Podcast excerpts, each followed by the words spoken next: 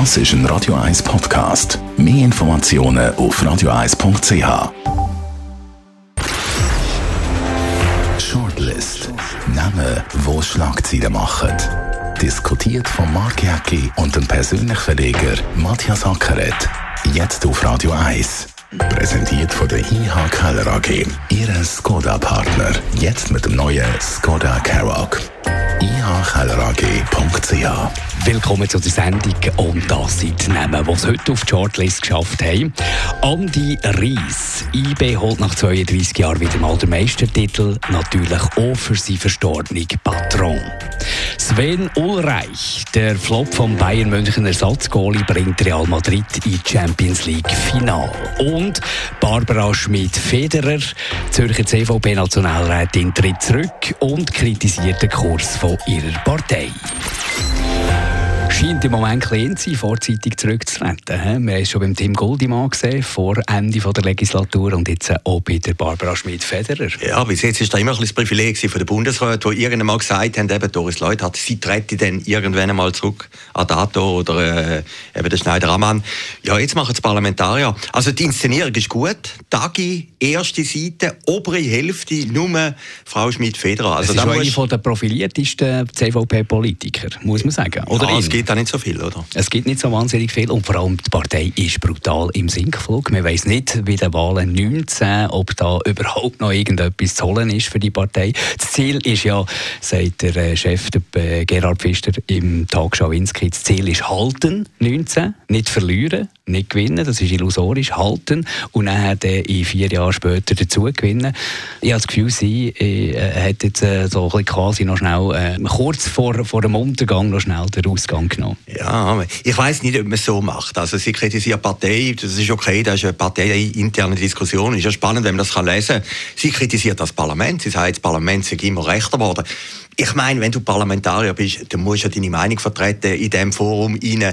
Äh, dann, dann stehst du ja für etwas. Ja. Und dann kannst du ja nicht kritisieren, wenn plötzlich das Parlament Nein. in die andere Richtung geht. Das ist ja der Sinn von der Politik, zu ja. überzeugen und, und Allianzen zu schmieden und Mehrheiten zu gewinnen. Also ich finde ja sie ja, ich mag sie ja sehr gut. Ich find, sie ist auch erfrischend als sie vor elf Jahren gewählt worden ist. Völlig aus dem Nichts ist sie gekommen. Haben gesagt, wirklich eine Frau, die völlig erfrischend ist, auch noch charmant ist, gut aussieht, intelligent ist. Sie ist ja die Schwester vom Abt von Einsiedeln und äh, sie hat auch klare Meinungen gehabt. Aber man merkt natürlich aus dem Interview schon einen grossen Frust, den sie hat. Sie ist allweg innerhalb der Partei nicht mehr weitergekommen. Ich glaube, der Rücktritt zeigt vor allem Parteiprobleme, die die CVP hat. Also ich meine, du hast äh, an den Polen natürlich SVP und SP, die polarisieren, die laut sind, die Themen zugespitzt lancieren, ob schon das jetzt äh, bei der SVP im Moment auch nicht so aufgeht. Und bei der CVP hast du eigentlich innerhalb von der Partei zwei laute Flügel. Ja, du, aber du politisierst in der Mitte, hast einen rechten Flügel, einen linken Flügel. Ich meine, wie soll eine Partei fassbar sein für einen Wähler? Ja gut, aber das ist ja gleich der Erfolg über lange Zeiten, oder? Das C hat allgemein zusammengehalten innerhalb von dieser Partei, weder, dass man es aussen gedacht hat. Ich habe mal mit einem geredet, einem Unternehmer aus dem Aargau, und dann haben sie dem gesagt, sie wären ja eher FDP oder SVP. Dann sagte er, ja, da haben sie völlig recht. Aber mein Vater, mein Großvater, genau. die sind alle CVP genau. und ich bin katholisch, ich kann nicht raus, oder? Und, und, und, das, das ist, und das ist natürlich langsam am, am eben Kirchen haben Probleme, äh, Austreten, es ist nicht mehr wichtig, bist du reformiert, bist du katholisch, bist du sonst irgendetwas. Ja, das ist ein bisschen DNA gewesen. Nein, ich glaube, es ist eben gleich noch wichtig, also wenn man in die ländlichen Regionen geht. Das ist das Problem gewesen. Die CVP hat in den Bergkantonen das war ja immer dominiert, schwarz, oder? Haben sie verloren an die SVP nach der EWR-Abstimmung. Dann sind sie mehr in ein urbanes Milieu gegangen und dort ist natürlich Konkurrenz groß. Ich weiß nicht, oder du gesehen, die Stadt Zürich unter 5 Prozent. Sie haben den Stadtrat verloren. Ich meine, da hast du eine Konkurrenz von der BDP, da hast du eine Konkurrenz von der Grünen-Liberalen. Also, der gemeinsame Nenner von der CVP ist, und, und da hat der Gerhard Pfister schon nicht ganz unrecht in der Sendung Schawinski, ist am Schluss das Ziel. Aber Barbara Schmidfeder sagt eben genau in diesen urbanen Gebieten mit der sozialliberalen Politik, wie das die CVP, äh, wo sie gewählt ist, wurde, gemacht hat, oder wo das dort wirklich noch ein Parteiprogramm war, hat man eben die Chance, die brachliegenden urbanen Wähler oder in diesen urbanen Gebieten die Wähler abzuzügeln und können die Wähleranteil gewinnen. Das, das ist ihre These. Ja, eins muss man sagen, es ist ja immer sympathisch, wenn ein Parlamentarier nicht äh, Sesselkleber ist und dann irgendwann einmal geht.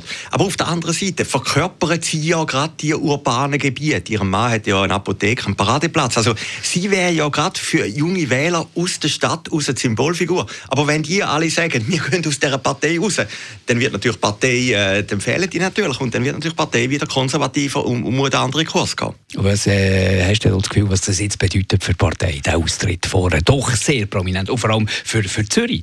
Oder jetzt haben wir noch Kathi Ricklin, die zurücktritt. Dann haben wir Barbara Schmidt-Federer, CVP-Nationalrätinnen mit einem guten Namen, mit einem bekannten Namen.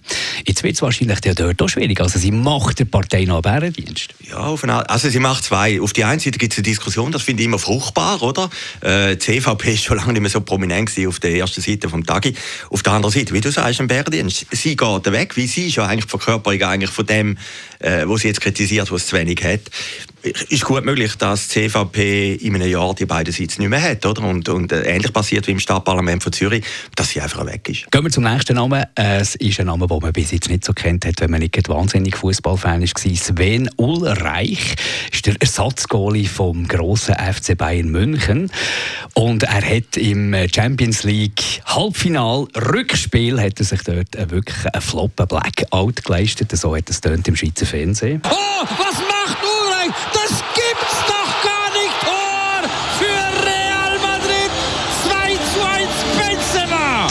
Dank diesem Flop eigentlich ist Real Madrid jetzt schlussendlich im Champions League Final. Mir hat er so leid an der Typ. Weil er hat ja schwierig, schwierig angefangen. Der, der, der Neuer, der Manuel Neuer müssen ersetzen, der Nummer 1 Goalie bei Bayern München, weil der verletzt ist. Und hat dann auch schwach angefangen, hat aber das Vertrauen bekommen vom Trainer und hat sich dann wirklich entwickelt, hat sich gesteigert, hat eine Fangquote ja nachgeschaut von 71,1 Prozent, wo er da hat Schüsse aufs Goal können parieren und jetzt äh, das Karriere beendet. Das glaube ich nicht. Ich meine, das ist das Risiko vom Torwart. Oder? Es gibt ja von Peter Handke den schönen Titel, die Angst des Torwarts vor dem Elfmeter, finde ich heute noch brillant man kann ja sagen, der Fehler hat eigentlich der gemacht, der den Rückpass gebracht hat. Er hat ja als äh, Goalie hinein ich mir sagen lassen, ihn ja gar nicht dürfen in die Hand nehmen. Äh, das, das, ist das, das ist richtig. Aber ja, ich meine, er hat einen Fuß, er hat nicht gewusst, was machen. Also ja, wenn man die Bilder anschaut, wenn man die Wiederholung anschaut, äh, im Internet kursieren die gehen viral, dann sieht man, weiß nicht so richtig, wie soll er da jetzt nehmen. Mit den Händen kann er nicht richtig, äh, mit dem Fuß äh, oder mit dem Kopf oder mit was soll er und dann geht er dort unglücklich um. Ja, ja. das darf, natürlich, natürlich auf diesem Niveau nicht passieren. Sollte nicht passieren. Also wir Fußballexperten können das da beurteilen. Nein, es ist natürlich Tragik vom Torwart und es ist natürlich Tragik vom Spiel. Ich meine, Bayern hat so viel Glück in der Bundesliga. Ah, jetzt schlägt halt irgendwann mal zurück und er ist halt Symbolfigur für das.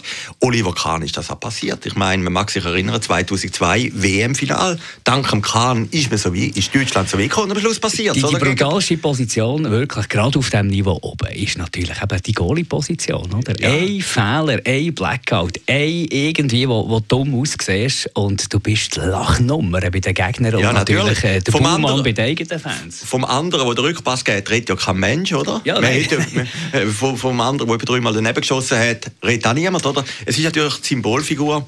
Gut, gut der FC Bayern München selber hat es gut gemacht. Karl-Heinz Rummenegger, Vorstandsvorsitzender, dort im Bankett im Anschluss, hat die Mannschaft gelobt, hat den Goalie-Flop mit keinem Wort erwähnt. Das habe ich noch, das habe ich noch fair gefunden, dass man jetzt da nicht irgendwie halt sagt, äh, der Goalie noch, noch zusätzlich dort in den Wunden reingrabt. Ja gut, das ist ja selbstverständlich. Ich meine, es ist ja... Ja, sind so selbstverständlich. Ja gut, aber ich meine, da, da wäre ja das Schlimmste, wenn man dann, dann noch verhackt in der Öffentlichkeit. Ja, schlussendlich ist der Flop hat dazu geführt, dass Bayern München rausgefallen ist, oder? Und Gut, du könntest ja anders sagen, wenn sie mal ein Goal gemacht hätten, ja, dann wären sie auch weitergekommen, oder? Ja, ja, also, das ist natürlich schlussendlich die Frage.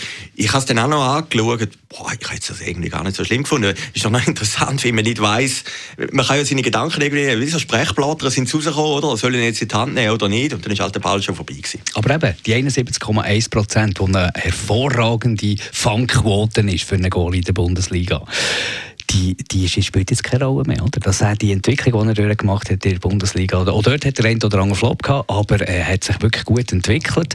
Und jetzt, das ist alles jetzt mit einem einzigen Blackout ist jetzt das zunichte gemacht. Da redet niemand mehr darüber. Alle werden das Leben lang nur noch über, äh, über äh, Champions League Halbfinal aus über den Flop reden. Gut, aber wer redet jetzt noch davon, dass der Uli Hoeneß, also der große FC Bayern Meister oder Star oder die Inkarnation, die fleischgewordene Inkarnation von Bayern München, 1976 im WM-Final, der entscheidende Penalty kommt, verschossen kommt immer ab und zu noch, lieber ja, Matthias, da muss ich dir leider äh, widersprechen. Es kommt immer noch ab Beispiel, und zu. Das Beispiel vom Kahn hat man doch, man weiß es, aber irgendwie in einer langen Karriere von einem Sportler ist das halt, ein, es braucht da Tiefpunkte, dass man wieder ruht. Aber es, jedes Mal, wenn der Uli Hoeneß, wenn du das ansprichst, irgendein Spieler kritisiert, der nicht getroffen hat, der hundertprozentige, kommt genau der Elfmeter, wird dann eingespielt, oder Uli Hoeneß da wirklich in den Himmel geschickt hat. Oder? Ja gut, vielleicht hat eben das der Rumenike gewusst. ich meine, Rumenike, WM-Final 1986. Oh, aber tiefe Geschichte. Ja, ja, 1986 war er ja, wo sie dort äh, gegen Argentinien verloren haben. Ja. Oder? Ich glaube, dort hat er auch so einen kleinen Fehler gemacht. Ich, ich glaube, das gehört einfach zu einer großen ich Bayern München, Ich hätte Bayern München lieber im Champions League Final als Real Madrid. Stehen wir ein bisschen näher irgendwie, die Bayern München. Und es war noch ein spannendes Final gewesen, Liverpool mit dem mit Jürgen dem Klopp, Klopp, oder? Ja, und er und er äh, Bayern München. Das wäre irgendwie noch ein spannendes Final gewesen. Jetzt ist es halt nicht so weit gekommen, darum können wir zum nächsten Namen gehen.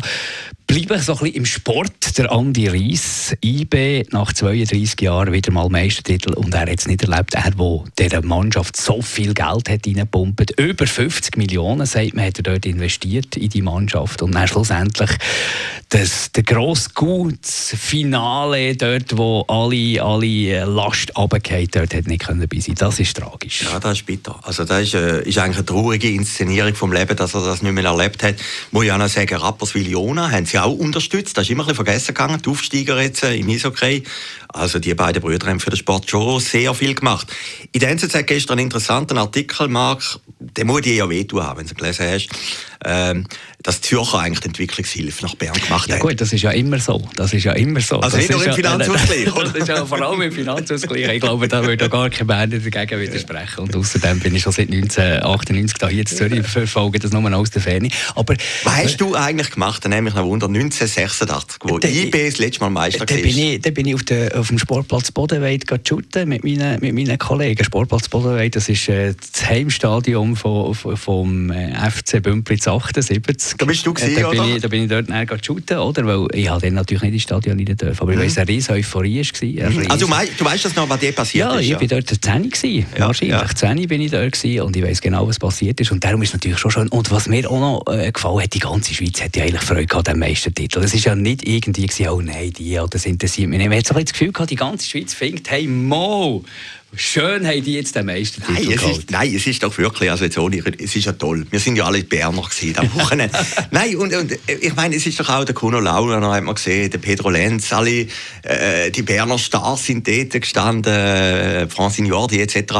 Und, und, und wir in Zürich haben irgendwie wirklich die, äh, das Saupack oder von, jetzt von GC im Zug rein und mit den FCZ-Fans, die randalieren, das tut schon ein bisschen weh, oder? Und, und du hast schon recht, die Schweiz hat mitgefeiert, sogar Basler. Ich meine, da sind Rat, das ist, ist grossartig, ja, was der Basler, ja, muss man mal da, sagen. Muss man also. sagen. Ich glaube, ich habe gestern mit einem Basler geredet, sogar Basler haben sich eigentlich mitgefreut. Oder? Die haben gar nicht mehr richtig können feiern nach neun Mal und haben gesagt, jetzt haben sie es verdient, einmal ist okay und dann kommt er wieder zurück. Aber äh, das, ist, das ist wirklich auch eine schöne Inszenierung gewesen. Muss man auch sagen, auch der ZSC ist einfach gut im Sport. Nein, ist einfach gut im Sport, dass es Sachen gibt, wo manchmal ein bisschen überraschend Ja, Sport sind schöne Geschichten, muss man sagen. Und, also der, äh, ich weiß nicht, ob der Lehmann, wo, wo ja auch ein Zuhörer ist von unserer Sendung, das auch so gesehen sieht, aber auch Lothar wird wieder raufkommen. Oh ja, absolut hoffen wir, da drücken wir selbstverständlich die. Und wir hoffen natürlich auch, dass jetzt nach dem Tod von Andi Reis dort mit dem Hans-Uli Reis, mit dem Brüder irgendwie weitergeht bei IB das Engagement. Weiss man auch nicht so richtig, wie das soll weitergehen dort. Die Mannschaft hat jetzt wahrscheinlich auch ein bisschen das Problem, dass man gute Spieler muss probieren können zu behalten äh, und, und vor allem den Erfolg jetzt können fortsetzen ja, ja, und es ist wirklich, die Tragik ist ein bisschen, dass der Reis eben vorne das nicht mehr können miterleben konnte ich meine, der ist auch ein bisschen durchs Tal der Tränen gegangen. Ich mag mich erinnern, der vor, aussteigen, ja, will also, aussteigen. Vor, vor zwei, drei Jahren ist ja 2012 ist das gewesen. Genau, ist eine Pressekonferenz von diesen beiden Brüdern und äh, da hat sich die ganze Schweiz ein bisschen lustig gemacht über sie.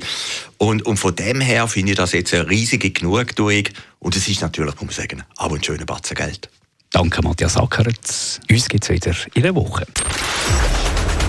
Shortlist mit dem Mark Jäcki und dem Matthias Ackeret zum Nachlesen und Abonnieren als Podcast auf radioeis.ch.